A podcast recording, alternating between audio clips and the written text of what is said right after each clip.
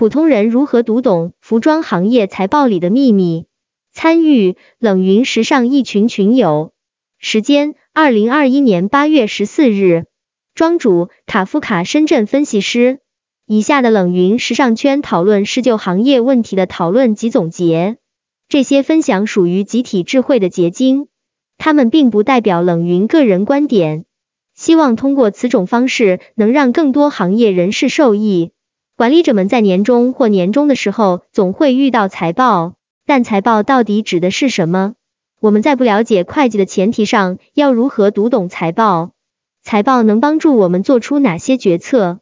一三大报表，庄主，简单来说，对服装企业而言，企业主要做三件事情：经营活动、生产服装、销售服装回款、投资活动、建设新的厂房、购买固定资产，以及融资活动，向银行及其他金融机构融资。企业通过做这三件事情来实现日复一日的生产和运营。那么我们要通过什么方法来知道企业运营的状况如何呢？云有暖溪，经营、投资、融资基本是同时进行的吗？庄主，通常而言，这三项活动是同时进行的。尤其对于初创企业，制造服装需要机器，那么就得买机器，这就是一种投资行为。如果企业没有足够的钱用于购买，那就要出去找钱。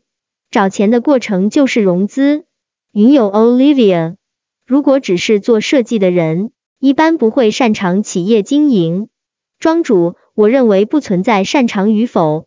比如你开了一家设计公司，客户购买你的设计方案之后，你招聘员工，获得销售额，这本身就是一种运营。这个运营不一定是指向互联网企业运营岗位，而是一个宽泛的说法。我们要如何通过数字来知道企业运营的如何呢？其实从财务报表上就能看到。一般来说，公司需要做三大报表来对前述事项进行记录和反映企业在一定时期内的经营状况，分别是资产负债表、利润表和现金流量表。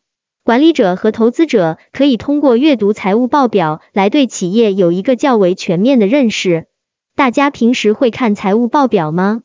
云友 Vincent 正，我会都看，还有看备注，备注我主要看他们的债务利率等等。云友长子源，我看的利润表多一些。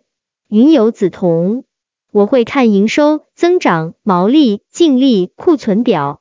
冷云，因为我要做所谓的行业评论，还有上课要用，我一般看损益表、现金流和负债，主要看货币与贷款及往来科目。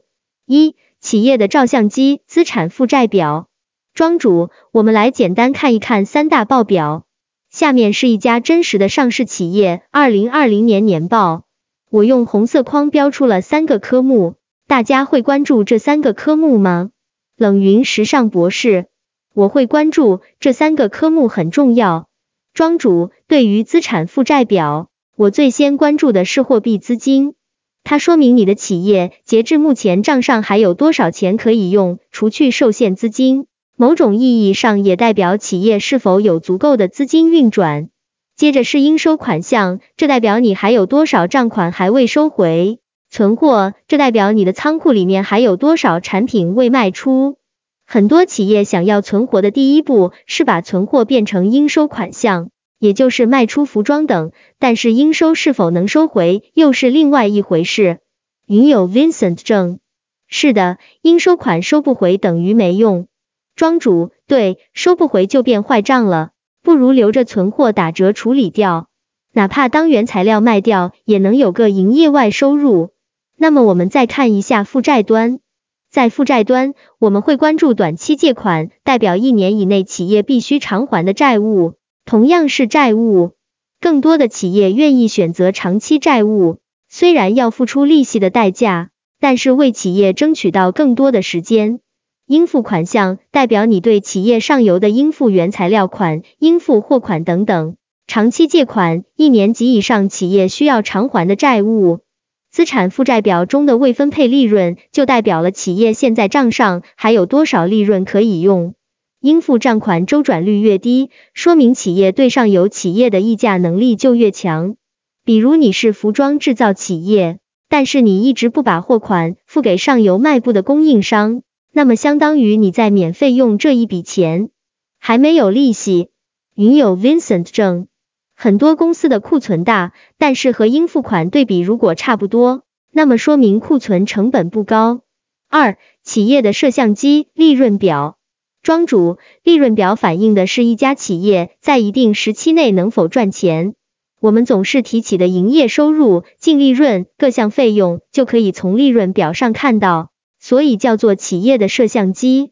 我们接着看下面的利润表，大家看看这张表，表的内容就代表企业的利润是如何得来的。一般营业利润等于营业收入、营业成本。云有暖息，通常更着重看哪一项数据？庄主，我更着重看红框那几项。大家平时会如何控制成本？云有长子源，我们会减少管理流程，提高资金和商品流转率，减少企业行政支出。云有暖息，我们会在前期季度规划的时候进行数据分析和市场调研，再分配销售、管理、研发、财务各个部分的成本。庄主，减少企业行政支出是很重要的一部分。销售费用也是很大一部分的支出，不是一味减少各项费用，这也会涉及到费用比率的分析，比如连续三年看三费比率，如果三费比率持续提高，或者说与同行业相比偏高，那企业在这一部分可以做出调整。云有小雪子，我们从各个环节控制成本，比如前段时间的半年度报告上。我们研发团队就会分享今年研发的成功率，研发的一个点对净利润就是几个点的影响。庄主有时孤立的去看数字，其实没有意义。同一家企业，我们可以通过不同年份的数据来对比，不同的企业就要通过与行业均值对比。三、为什么有的企业有利润却依然倒闭？现金流量表。庄主，下面我们进入最后一个报表。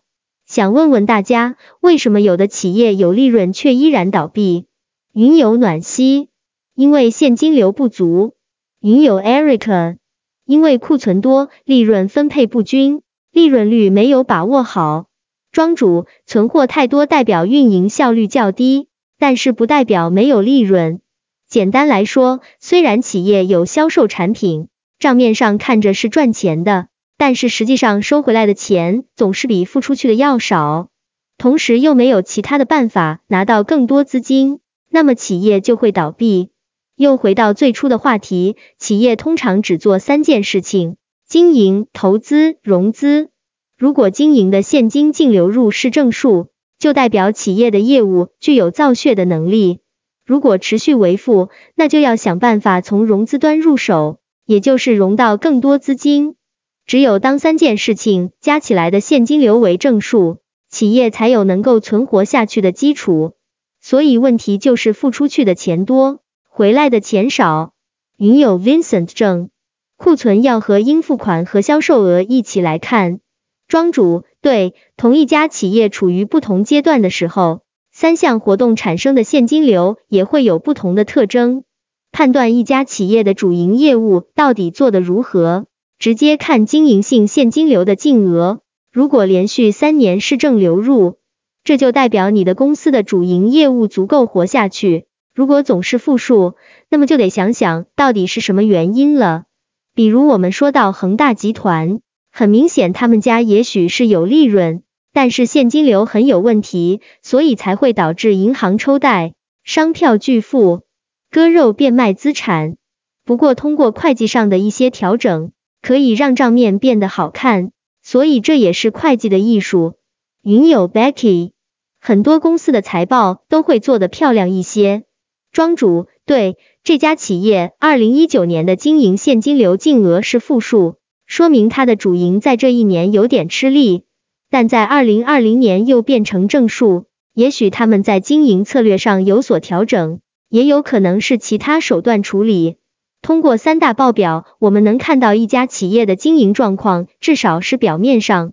这三张报表不是独立的，是可以相互印证的。比如现金流量表中最终的现金净额就反映在资产负债表中的货币资金上，而利润表中的净利润除去分给股东的钱，又会反映在资产负债表上的未分配利润上面。二，作为管理者的你最关心哪个指标？一，营业收入是什么？庄主，开十家店一年赚两百万，与开一家店一年赚两百万一样吗？大家怎么看这个问题？云友 Erica，我认为开一家店一年赚两百万好。云友 Olivia，我感觉开十家店赚两百万，操的心、付出的精力和开一家店完全不一样。云友 Becky，这两个后续达到的品牌影响力也不一样。庄主，那么我们怎么通过财报来看这个现象呢？我先发一张我收集的来自上市公司的公开数据。大家看一下，这些公司都了解吗？这里的收入和净利润的单位是亿元。如果单从数据来看，觉得谁赚钱可能要稍微轻松一点。云友 Becky，我认为雅戈尔、太平鸟轻松一些。庄主，为什么雅戈尔赚的效率高？从净利润和收入来看，雅戈尔似乎很高。我分享一个指标，叫做 ROA（Return on Asset），总资产回报率。这个数据的意思是，你投入了一百元，你能赚多少？从这个指标来看，我认为华丽集团的资产利用效率最高。云游梓潼，现在直播间的头流都在讲 ROA，只有品牌时时盯住直播间 ROA，才能保证不亏本的花钱买流量。而这种新零售的平台也很关注这个数据。二，多个产品线之间要如何取舍？庄主，如果卖一件女装挣五百元，卖一件童装挣两百元，大家会如何取舍这两个产品线？比如女装，你们有几个牌子？会怎么分配订货量？云游梓潼，这个要看你的赛道吧。童装和女装是两个赛道。我们看品牌的生命周期，成熟品牌是为了稳住业绩的，新品牌很多是投入期，但是每个品牌需要有自己的发展策略和销售预测。再谈采购，云友 Nora，我认为要看定价和利润率。云友 Vincent 正，像做我们服装品牌、零售这样的企业，报表很难会好看。庄主，我发一张波司登几个品牌的毛利图。我发现女装的毛利很高，大家的品牌毛利也很高吗？云游梓潼，一般的情况下定价的方式是成本星号倍率等于吊牌价，大部分下线的品牌五至六倍，这个不是吊牌价推算出来的，而是打过折的销售金额。如果要算倍率，要推算回销售的吊牌金额，很多女装品牌大概八至十倍，我见过最高的有十二倍。庄主，原来如此，那么看根据这个毛利反推，应该有二点五至三。云友 Vincent 正，国外品牌在国内吊牌价和出厂成本有十至十二倍。云友梓潼，所以以一百块成本价十二倍的话，标价毛利就百分之九十以上了，打了折扣以后，差不多七十至八十左右，但是并不一定就是正常的。所以你看森马品牌的毛利低。第一个原因是因为倍率低，第二个原因是因为走批发模式，但是毛利低也不一定净利低，因为批发模式运营成本低于直营模式。三、公司营运能力该如何判断？庄主，大家可以看看下面的图，应收账款周转天数是指企业从取得应收账款的权利到收回款项转换为现金所需要的时间。应收账款周转率的一个辅助性指标，周转天数越短，说明流动资金使用效率越好。应收账款周转率等于主营业务收入净额除以应收账款平均余额，周转率越高，代表周转的天数越低，也就是流动资金使用越好。存货周转率又名库存周转率，是企业一定时期营业成本、销货成本与平均存货余额的比率。用于反映存货的周转速度，存货周转率越高，周转的天数就越低；存货流动性越强，企业变现能力强。仅从上图看来，雅戈尔的营收账款周转率最高，说明流动资金的使用效率较高；华丽集团的存货周转率最高，说明企业变现能力较强。四、销售额一定的情况下，如何让公司赚到更多？庄主，大家看回利润表那张图，很直接就能知道，税后净利润等于营业收入、营业成本各种费用、企业所得税。简单来说。那么，如果销售额一定的情况下，就要用各种费用端去考虑调整，比如行政、营销费用等等。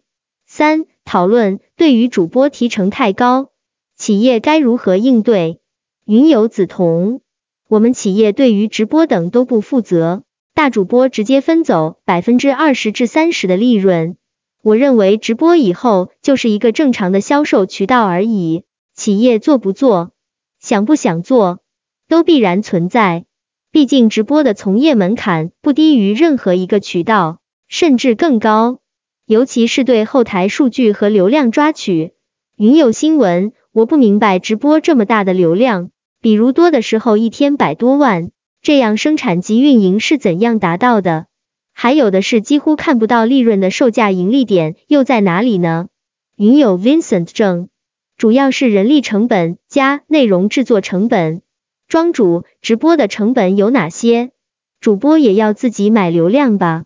云友 Eric，直播需要养号，前期也需要抽奖，投流也得花不少钱。云友 Nora，而且主播要有场控，对直播间气氛得把握好才行。庄主，讲到直播，如果企业是找外面的大主播，这个就是销售费用。销售费用高就损害利润，为了削减成本，企业会考虑培养自己的主播，是吗？我认识的有些公司会搞孵化，其实就是想自己培养主播。云游梓潼，很多人问我自己做直播还是找代运营做直播，我认为代运营是个坑，无端增加了运营成本。庄主是不是因为代运营的收费模式？代运营公司往往是一次性收费，而不根据运营效果收费。云游梓潼，我接触过很多直播团费，从零到一发展的很好，但是从一到十就出现各种问题，像人员培养问题、流程问题、现金流问题、货品流转问题。庄主培养一个直播团队，应该也要一年吧？云游梓潼。直播发展那么快，没人会给你一年的时间，所以这就需要强大的数据支持和复盘成长的能力。老板要看到的是怎么把靠谱的人培养成主播，怎么把靠谱的主播培养成合伙人。庄主，对于企业而言，培养人也是很大一块成本，很多人来几天跑掉，没产生什么效益，还要花时间去培养。